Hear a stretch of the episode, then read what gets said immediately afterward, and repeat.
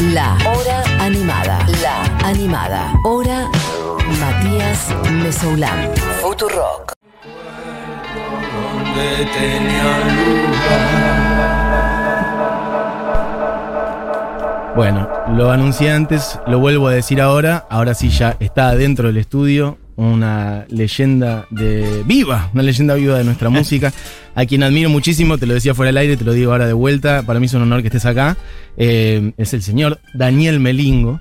Este, de, de las, de sus, sus, sus saludos al público. A ver que se escuche esa voz. Está vivo. Buen día, señores Buen y día. señoras. Tremenda esa voz. ¿No querés este, grabar algún, ser locutor de la radio o algo así? Unas artísticas. Bueno, después hablamos. Después lo charlamos, después lo charlamos. Perfecto. Bueno, está el señor Daniel Melingo acá en el estudio. Eh, bueno, una figura para la cual en buena medida creo que no hace falta presentación, pero quizás hay, hay, purretes en buena medida que por ahí no lo tienen tan claro, este, o gente joven, o gente que por ahí es de otro palo, una persona que de un tiempo a esta parte, en su carrera solista, ha abrazado, entre otras cosas, al tango y a otros, muchos otros sonidos que se cruzan por allí, músicas de oscuridades elegantes, ¿por qué no? Pero que tiene una historia larguísima, este, clarinete bajo el brazo, pero no solo, y también tocando con los abuelos, armando los twists, siendo parte de la banda de Charlie García, como si todos esos galardones y todos esos fueran pocos. Bueno, este, hace poco también, hace unos días nomás, podemos arrancar por ahí, ya que estamos, este, fuiste galardonado como personalidad destacada de la cultura hace unos días, ¿no? Eh, la semana pasada. Sí, el ¿Y? martes. ¿Cómo se sintió eso? Y muy bien. Los mimos se los recomiendo. Eh, la visibilidad también para nosotros que trabajamos en la, en la cultura, en la música, eh, durante tanto tiempo, varias décadas ya que, que venimos vigentes eh, en un medio que es el nuestro, ¿no? La música, la cultura.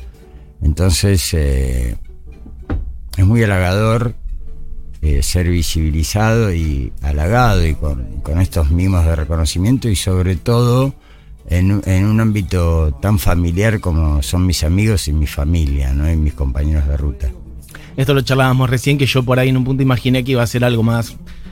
Bueno, a veces esos reconocimientos pueden ser más fríos o más burocráticos, más formales, como bueno, te damos este título, esta plaqueta o lo que sea. Y sin embargo, vos armaste algo muy lindo con muchos amigos que estuvieron por ahí, Andrés, este, Pipo, Fabi Cantilo y varios otros. Y de hecho hubo algo de música en vivo también, ¿no? Sí, sí, sí.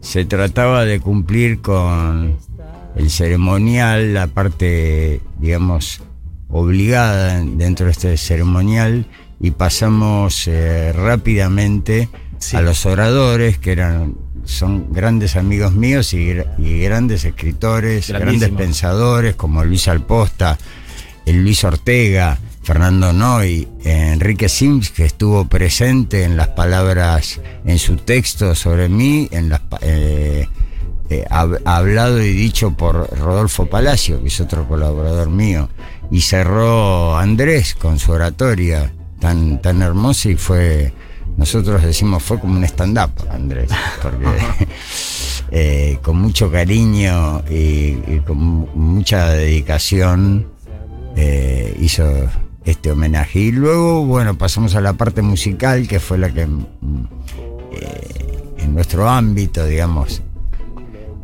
presentado por Pipo Cipolati como maestro de ceremonias y dimos una suerte de presentación de cuatro cantautores muy amigos míos, muy cercanos a mí, que cantaron cuatro canciones de mi repertorio, como es el, el señor Pablo Dacal, Ujú. señor Pablo Grinhot. Pablo Dacal eh, cantó Corazón y Hueso, Pablo Grinhot cantó a Garrison Enrique, Gillo González, el, el tema Espiral, que escribimos juntos, y cerró Maxi Prieto con Sin Luna.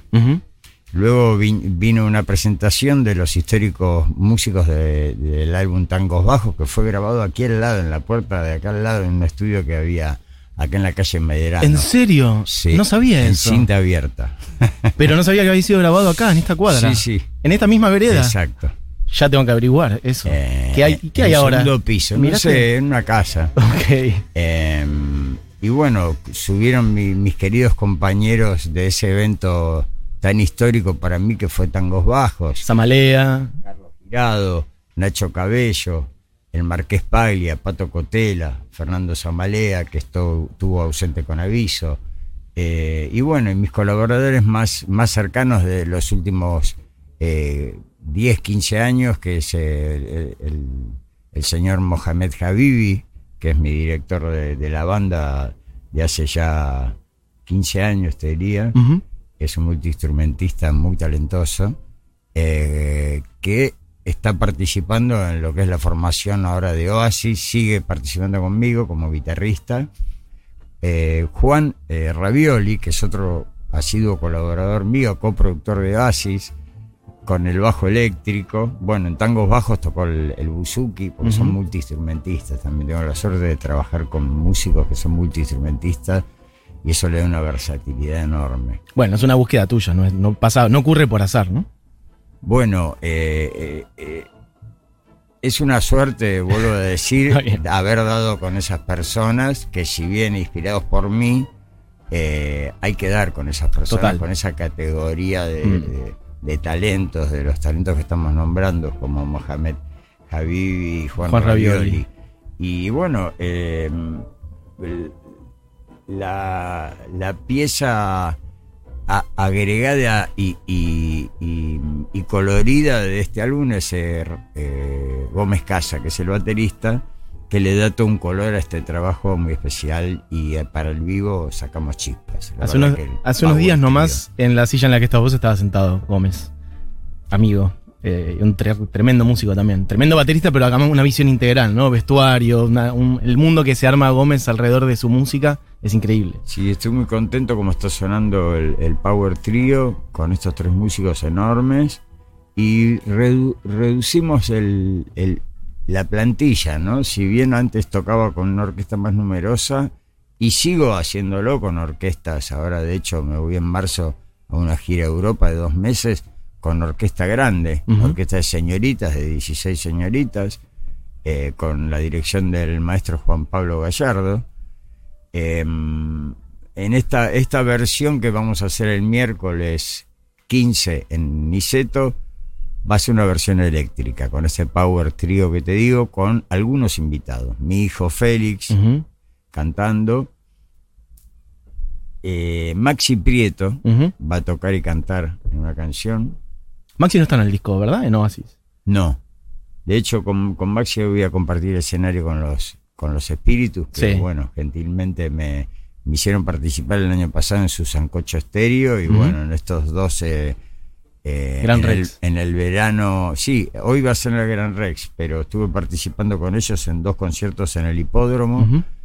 Y bueno, ahí nos hicimos muy amigos presenciales, porque era virtual lo nuestro durante la cuarentena, yo no los conocía personalmente y bueno, nos hicimos muy amigos y bueno, hoy vamos a hacer el, broche con su sancocho estéreo en el Gran Rex. Bien.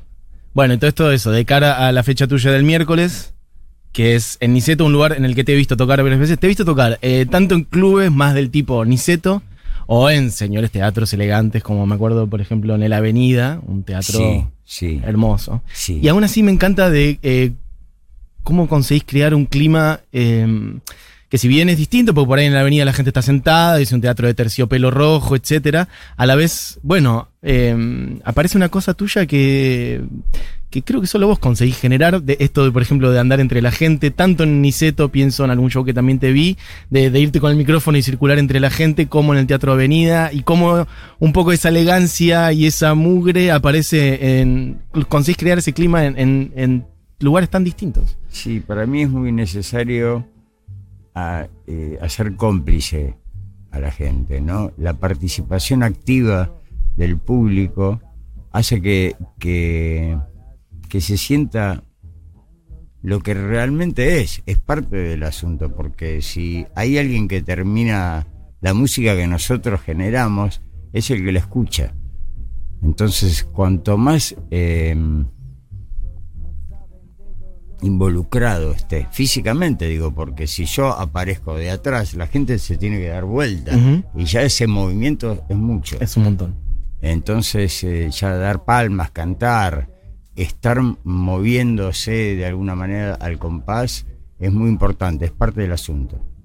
Y a la vez vos también lo das mucho físicamente, como una danza, a veces por momentos pareces casi clown, a veces acostado en el piso, a veces Sí, y, y seguir, sí. seguir sosteniendo algo desde ahí, seguir construyendo sentidos, no solo desde la palabra, sino también desde el cuerpo. Sí, es muy importante la gestualidad para mí, lo fui aprendiendo estos últimos 20 años de mis eh, eh, intensas giras por países donde el público es local y estoy lejos de mi público y lejos de la argentinidad, con países de, diferentes idiomas en el cual van a escuchar música, me van a escuchar a mí como representante del tango, y fui desarrollando una gestualidad que me pareció muy importante y vital para el, el desarrollo de los últimos años. Ujú. Yo con el tiempo, te diría en los últimos 10, 15 años, empecé a desarrollar esta gestualidad que dio frutos en este personaje que hace varios álbumes estoy, que es el Linchera, que ahora lo coronamos con una ópera. Total. Conté un poco de eso, que lo estábamos hablando fuera del aire, que estás trabajando con Pichón Baldinú en lo que será la ópera de... Entonces es la ópera del Linchera, no es de Oasis del último disco, sino que es la ópera del Linchera, ¿cómo es? Porque hay un poco una trilogía Linchera, si se quiere, ¿no? Bueno, Los últimos tres discos. Eh, Oasis es, eh, es el cierre de una trilogía que comienza con Linchera, Anda, Oasis.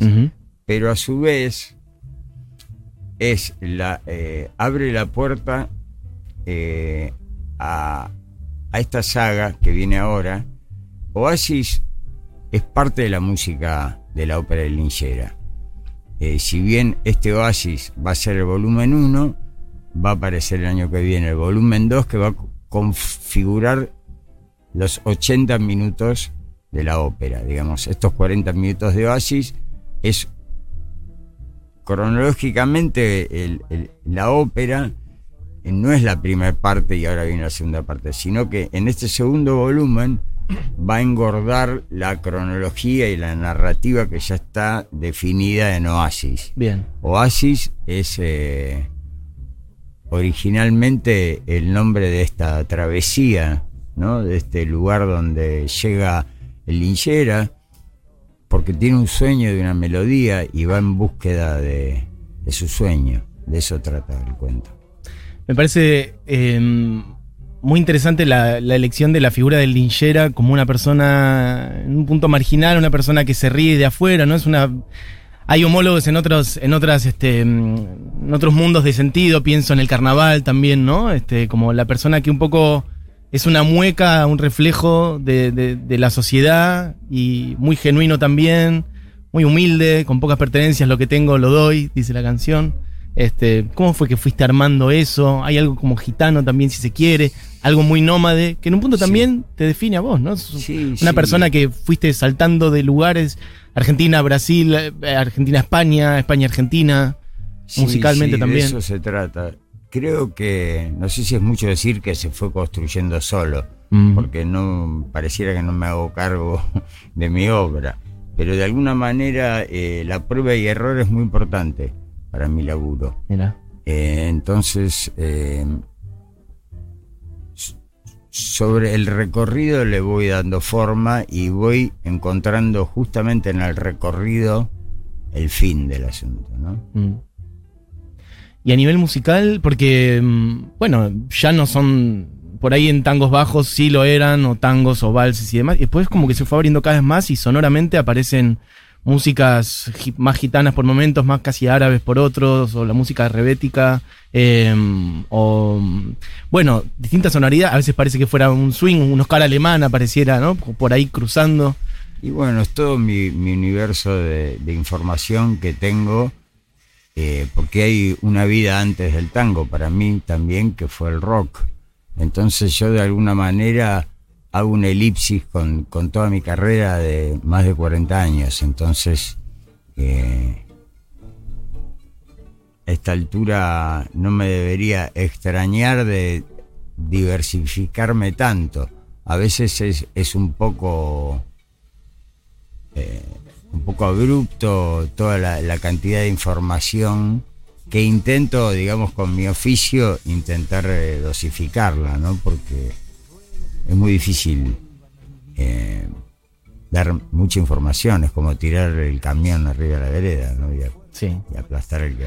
¿Querés contar qué es la música rebética, por ejemplo? Sí, claro. La música rebética es un movimiento, el movimiento rebético, que se genera en Esmirna, eh, en, en- cercano a los 1920. Hay una revolución que toda el- el, eh, la población de esa zona de Grecia, Esmirna era Grecia, y todas las islas eh, que rodeaban eh, fueron em, cambiadas de manos, ¿no? Hubo, un- un- hubo litigio, hubo cambio de... y corrida, como siempre hay, de inmigración. Entonces, esta inmigración que fue a parar de Esmirna a Tesaloniki y a, y a, y a Atenas, al, al puerto al puerto del Pireo, en el barrio de Placas, específicamente en, la ciudad de Atenas, se crea este movimiento anarquista, anarco-analfabeto diría, porque es un, una gente, digamos, inmigrantes que fueron corridos de su tierra. Y recalan en esta parte continental de Grecia y generan este movimiento de resistencia, ¿no? que es la rebética.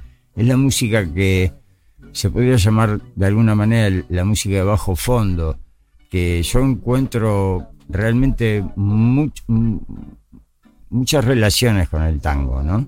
En muchos sentidos.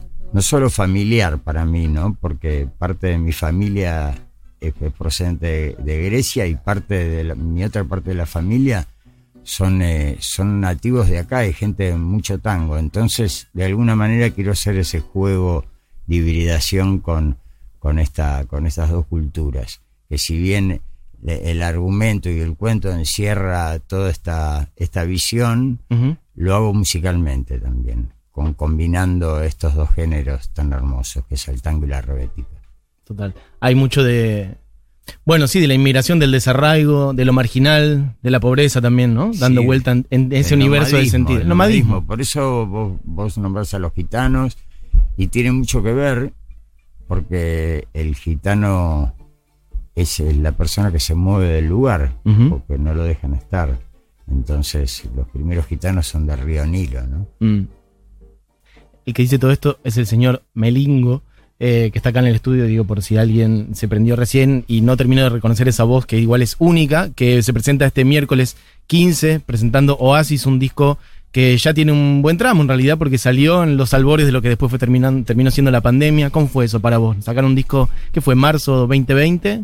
Sí, el 20 de marzo del 2020 eh, damos a luz Oasis.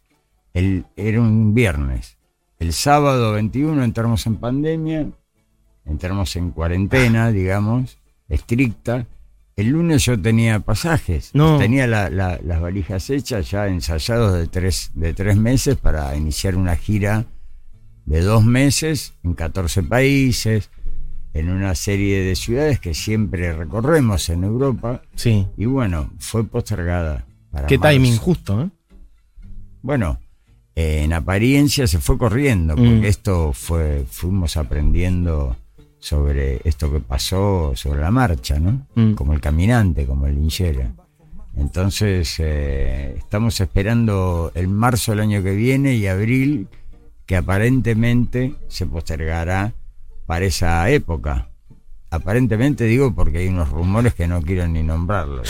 Hablábamos antes de tus amigos de, de allá, ¿no? De Europa que te, te- no te cuentan, no te traen buenas noticias del futuro, ¿no? De, No, sobre todo los empresarios que me llaman, los managers, la- los bucas, que no, no, no vamos a nombrar, porque hablamos también de lo fuerte que es la palabra, ¿no? Exacto. Bueno, me gusta, ya que estamos profundísimos, me hablabas de antes de que creo que Sims te hablaba de la idea del virus, la palabra como virus, me parece muy poderoso Bueno, eso. lo, lo desarrolló mucho Enrique, pero, pero viene esa tesis de, de William Barrocks, ¿no? Sobre el, el diseño de la palabra y lo virósica que es la palabra. Entonces hay que tener mucho cuidado con lo que se dice. Me parece hermoso. Bueno, Pirósica, como algo que se puede replicar muy fácilmente, que es muy peligroso, que es un Sí. arma, que hace daño, que puede hacer Sí, daño también, ¿no? Sí. Tanto dar belleza y cariño como daño. Bien. Sims, que es- está en tu último disco, así, participando Sí, en una canción. Es, eh, no te conté eso, digamos, mis invitados, los artistas invitados, Sí. son parte de la inspiración al escribir este guion que escribimos junto con Rodolfo Palacios, Mm. Guionista de cine, periodista, eh, que elaboramos juntos estos personajes. La historia empezó por, por la inspiración que nos dieron estos artistas y creamos unos alter ego que son lo- los que participan en esta historia como personajes. Bien. Enrique Sims como el adivino, Andrés Calamaro como Siete Vidas, Fernando Noy como el Malevo Noy, Vinicho Caposela como el Cafillo Cocoliche. Son personajes que fuimos dando forma y que ellos gentilmente pus- pusieron su voz para crear el personaje, para recrearlo. Mm. Ya que te tengo acá, ya se nos eh, ya pasó más de la mitad del programa, bueno, bárbaro. Em, me hablabas antes de, tu, de, tus de tus antepasados, yo pensaba más o menos en los míos, que es más o menos la misma zona, mi- mis, antepasados eh, son de también de Turquía, Siria, Damasco, Claro. esa zona. Em, y me intrigaba qué, qué música sonaba en tu casa cuando eras chico, por ejemplo acá, no sé si era esa, si era otra, y de paso entender cómo fue tu arranque con la música. Creo que el primer instrumento que tuviste fue un bandoneón, puede ser, y después fuiste hacia otros, o cómo fue. Bueno, te respondo primero lo, lo primero que me Dale. preguntaste, que es qué música se escuchaba en mi casa. Sí. Y en mi casa tengo los, los dos componentes fuertes que me, que me empujaron a mi oficio y como géneros te diría, por parte de, de mi madre y la familia materna es el tango, porque Mm. crecí en Parque de los Patricios y toda gente de tango, letristas, eh, em, vocales de la Academia de Lunfardo, mis tíos, o sea, Mm. poetas, bailarines de tango. Y por el lado de mi padre, mi familia paterna, mis abuelos italianos nacidos en Trieste, mi abuelo era cantante de ópera y mi abuelo, el procedente de, de Grecia, era un amante de la música. Ah, bueno. Que gracias a él yo, yo aprendí a amar la música, a escuchar la música clásica y él me hablaba de un pequeño instrumento que es el baglamás, que lo- se lo escondían para que la, la policía no los viera porque era subversivo tener ese instrumento. Era una variación del buzuki, que es el gran instrumento más panzón, entonces reducido al baglamás, que es una octava aguda, Sí. podían esconderlo en sus abrigos. Porque la policía cuando encontró esos instrumentos los quebraba en la rodilla. Wow. Eso dicho eh, este, por mi abuelo y después yo averiguando en Grecia el momento ese de, de dictadura brutal que tuvieron en Grecia en ese momento. Eran hostigados lo- los músicos de esta cultura. Como siempre son perseguidos, ¿no? La, la cultura popular en distintas partes del mundo, en distintos tiempos. Eh, nada, esto que decís de que le encontraban los instrumentos y se lo- los rompía. Sí. Ah, ese instrumento estamos hablando de un instrumento de cuerda, como Sí. con una pequeña caja de resonancia Sí, y un mástil fino y largo. El más chiquito eh, se llama baglamás, es más chico que un charango. Bien. Son tres cuerdas dobles. Ajá. afinados de, un- de- de una manera. Es música modal, eh, tiene un pedal, están afinados en re y son de una rusticidad fantástica. Eh, rusticidad digo porque tiene un, un grano y, un, y una connotación a la historia, ¿no? Ese sonido. Y, y que con ese sonido yo fui construyendo todo este último álbum, Oasis, a partir de este baglamás sonido. y estas melodías que surgen en ese instrumento. Y ahora sí, yendo a cuál- cuáles fueron tus primeros instrumentos, ¿fue uno de esos o no? Fue No, ¿Cómo arrancaste vos con la música? no, eh, yo arranqué con el oído, escuchando, que me parece que está la... Digo, tal vez una tontería, pero está el secreto de la música, ¿no? En, en saber escuchar, ¿no? Bueno, Borges creo que decía que antes que un gran escritor era un gran lector. Exacto, porque mm, a diferencia de los escritores que piensan en palabras, los músicos pensamos en, en sonidos. Mm. Entonces eh, es muy importante abastecerse, ¿no? cargarse. Por eso es muy importante la lectura y, y el escuchar música, porque nos nutre, Mm. nos nutre el espíritu. Y la llegada, me, me interesa llegar al momento, por ejemplo, en el que te fuiste en dictadura argentina, te fuiste a, a Brasil, medio a la búsqueda de, de libertad, de crecimiento tuyo y a la vez por ahí de algunas figuras en particular. Tengo entendido, Egberto Gismonti, te fuiste Sí, un poco. Exacto. Y lo llegaste a. Lo llegaste a- pero terminaste más con Milton, ¿no? Milton. Sí, fue muy Es- curioso. esos dos nombres. Egberto Sí. Gismonti y Milton Nacimiento. Sí, bueno, y Hermeto Pascual, ¿no? Eran También. mis tres, mi, mi, mi trinidad brasilera que yo fui en búsqueda de eso, escuchando su música, sobre todo Alberto Gismonti. Fui a eh, al, al morro, a ver si me acuerdo, en, en Río de Janeiro. Años 79, Sí, 80. 78. Ah, 78, ok. Eh, le golpeé la, la puerta a Alberto Gismonti. ¿En serio? Y le dejé un cassette. ¿De verdad? Y me dijo, ah, muchas gracias. Y me lo agarró y, me- y no me hizo ni pasar. O sea, conseguiste saber dónde vivía Alberto Gismonti Sí. y te mandaste, le tocaste la puerta y te abrió él en persona. Sí, ¿Y qué le dejaste? ¿Un cassette le dejé un cassette. de cosas tuyas? O, Claro. o de. Sí, sí, la música que estaba haciendo en ese momento, muy influenciada por él, por Soldo Mediodía y esas músicas. Eh, luego me, me fui hacia el norte de Brasil, eso fue en Río de Janeiro. Eh, recorriendo toda la, a, a través de la costa, llegué a Salvador de Bahía, de Salvador de Bahía fui a- al norte, del norte de Belén de Pará fui a San Luis de Marañón y ahí ingresé en, en el río Amazonas. Y ahí hice un, un largo viaje solo con mi clarinete y a la vuelta eh, conozco al grupo Agua en San Luis de Marañón, que es el grupo que acompañaba a Milton en Minas Gerais, justo el álbum ese. Y bueno, grabamos la canción Caldera con, con el grupo Agua. Ahí conozco a Milton y, a- y era un- una banda alternativa de las cuales acompañaba a Milton. Sí. en ese momento ya era, un, era un enorme, era un Un gigante. Eh, ya hacía un despliegue eh, artístico y musical descomunal y aparte tan tan eh, íntimo como es Milton, ¿no? Eh, un artista enorme ya en ese momento y, y estar de cerca de él y una persona muy callada. Creo que no lo escuché hablar en ningún momento. ¿En estando serio? Al lado sí, sí. Muy tímido, muy tímido. Wow. O sea que tu aprendizaje por ahí no fue tanto de cosas que él te dijera, sino de estar con él por ahí, de observarlo. Y de tocar. Y de la- tocar. La mejor, el mejor Escuela. aprendizaje. Y de ahí decidiste volver. Sí, y bueno, me tocó Miguel Abuelo, me tocó Charlie García, fui aprendiendo con los grosos. Fui Te- tuviste un par, de, un par de buenos maestros. tuviste. Tuve buenas tesis. Pará, contame rápidamente cómo lo conociste a, a Miguel Abuelo, por ejemplo. Bueno, eh, mm, yo en marzo del de 1976, eh, a dos días del golpe militar, Mm. doy el ingreso en la universidad.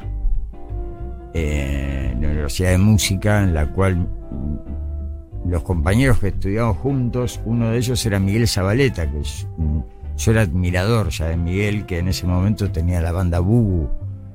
Y teníamos algunos pinitos de grupos de trabajo en la universidad. Yo tenía un, un trío con él que se llamaba Fugaceta, tocamos el piano, el clarinete.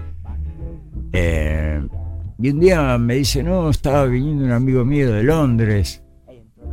Eh, y yo estaba siempre en la casa de Miguel. Y eh, esa persona era Cachorro López.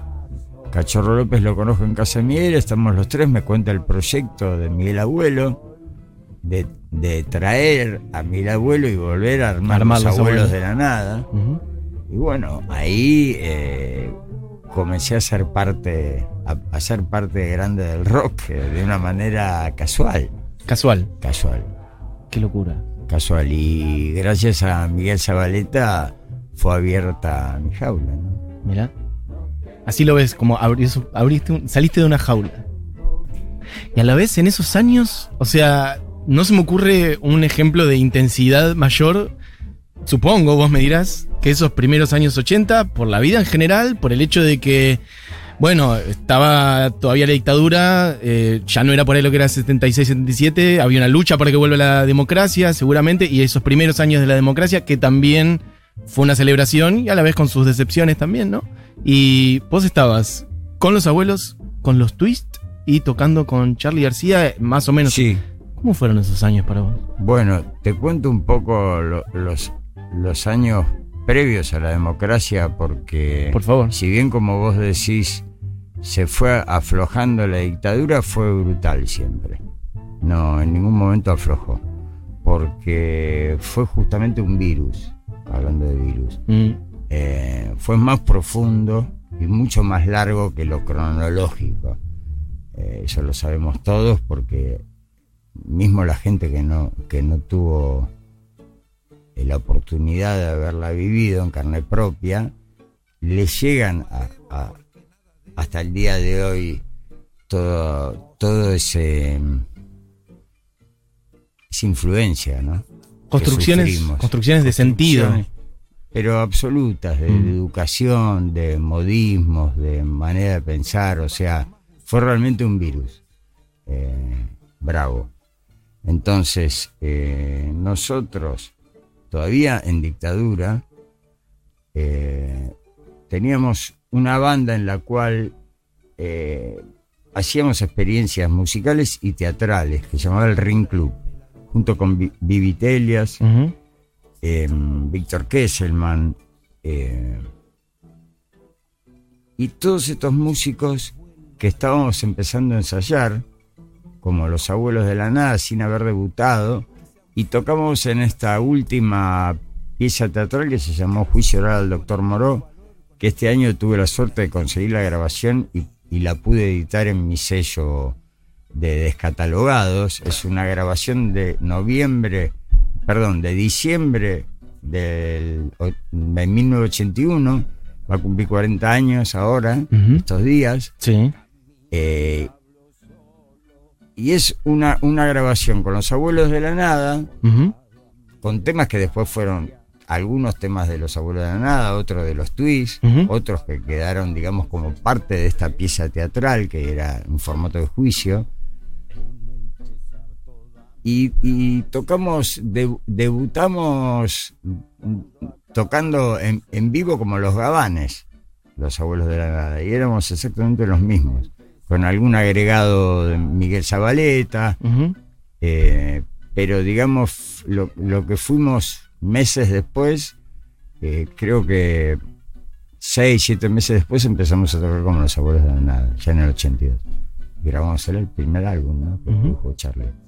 ¿Y cómo recordás, por ejemplo, el, el fin de la dictadura y el inicio de la democracia? ¿Como una fiesta ilusión o como con cierta escepticismo?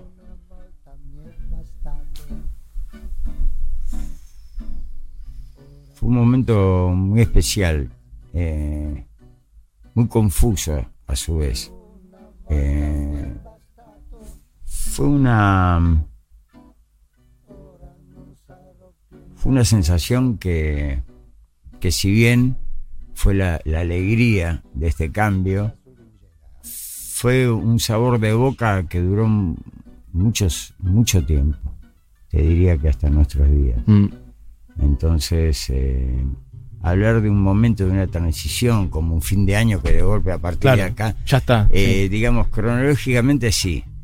Eh, estábamos con una alegría inmensa de lo que estaba pasando, eh, pero al mismo tiempo, y con el tiempo nos fuimos dando cuenta de, de esta expansión que hubo a todo nivel cultural, que nos costó, nos sigue costando, ¿no? remontarlo.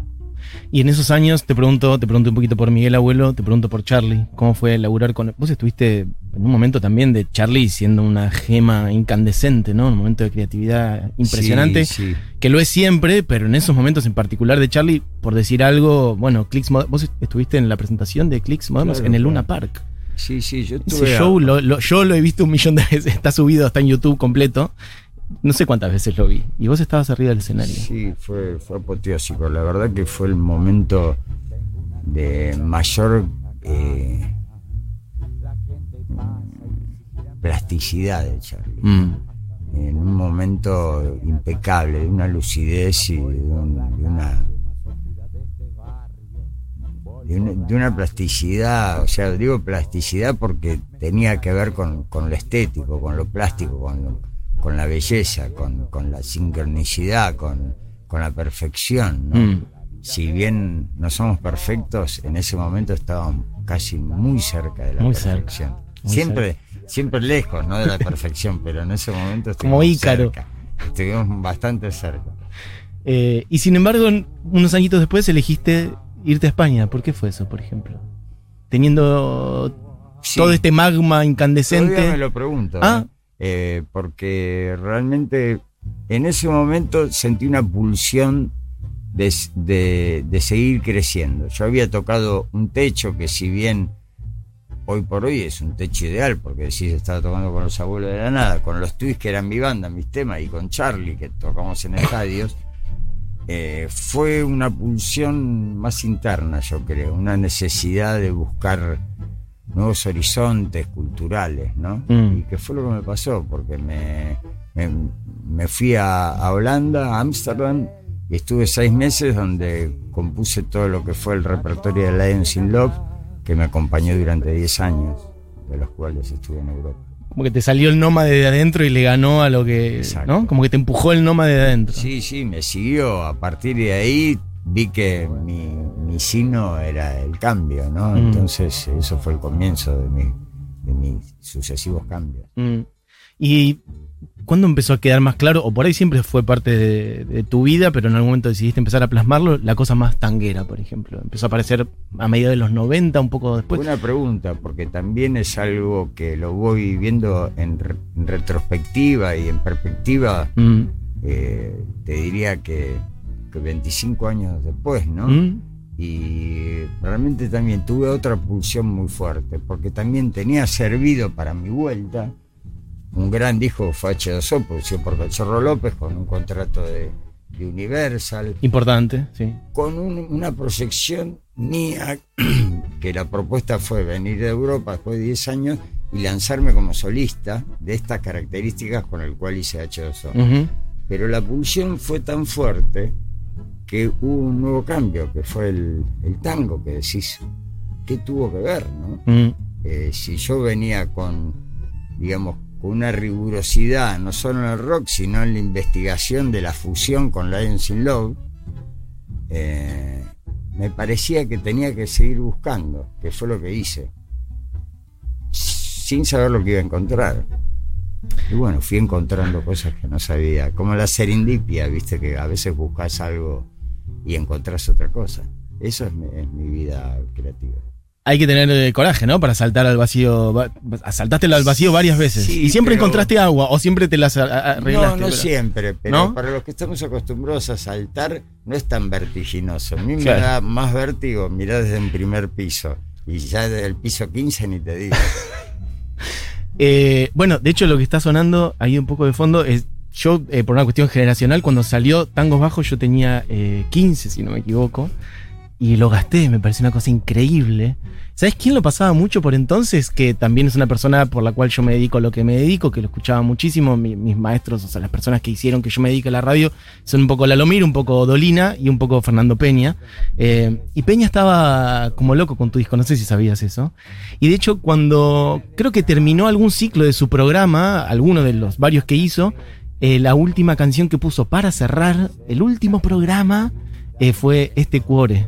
Uy, no lo sabía eso. Sí, me acuerdo, No lo- creo que lo tengo grabado en un cassette, así que por ahí te lo puedo facilitar. Eh, me parece un artista fascinante. Me pareció un momento increíble. Un artista No me fascinante que no tuve la suerte de conocerlo. Mira, No tuve la suerte de conocerlo personalmente, sí su obra, y me parece grandioso.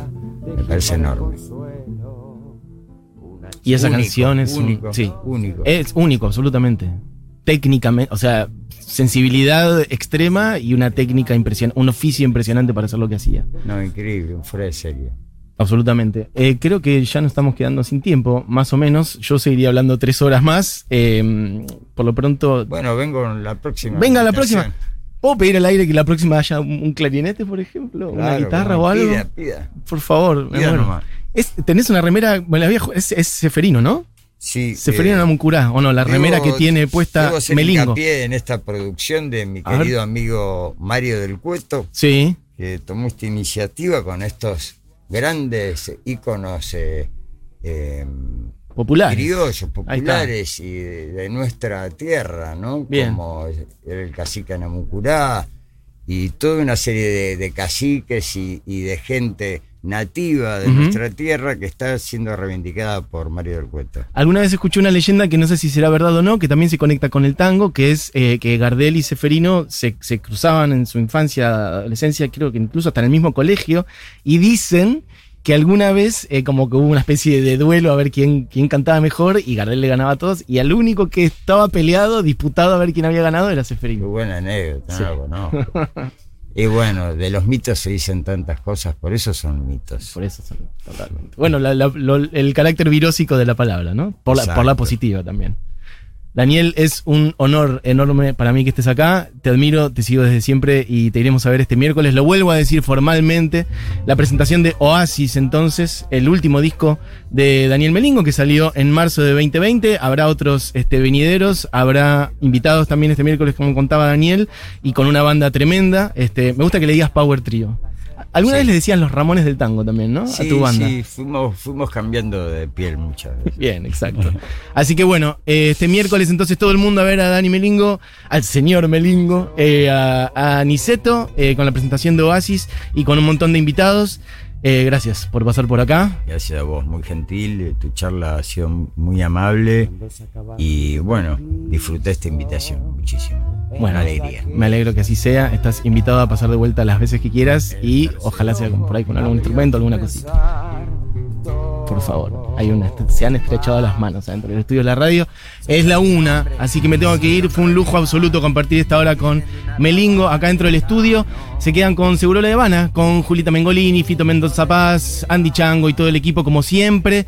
Por lo pronto, Dieguito Vallejos en la operación técnica, Julián Matarazzo en coordinación, Buge Eugenia Mariluz en producción y demás. Tengan una linda tarde hoy, espero que no llueva. Quienes vayan a la Plaza de Mayo, hay, bueno, hay música y muchas otras cosas. La visita de Lula, entre otras. Bueno, ojalá que no llueva. Por lo pronto, cerramos esta hora animada. Entonces, ¿con qué canción, Juli, que ya me olvidé?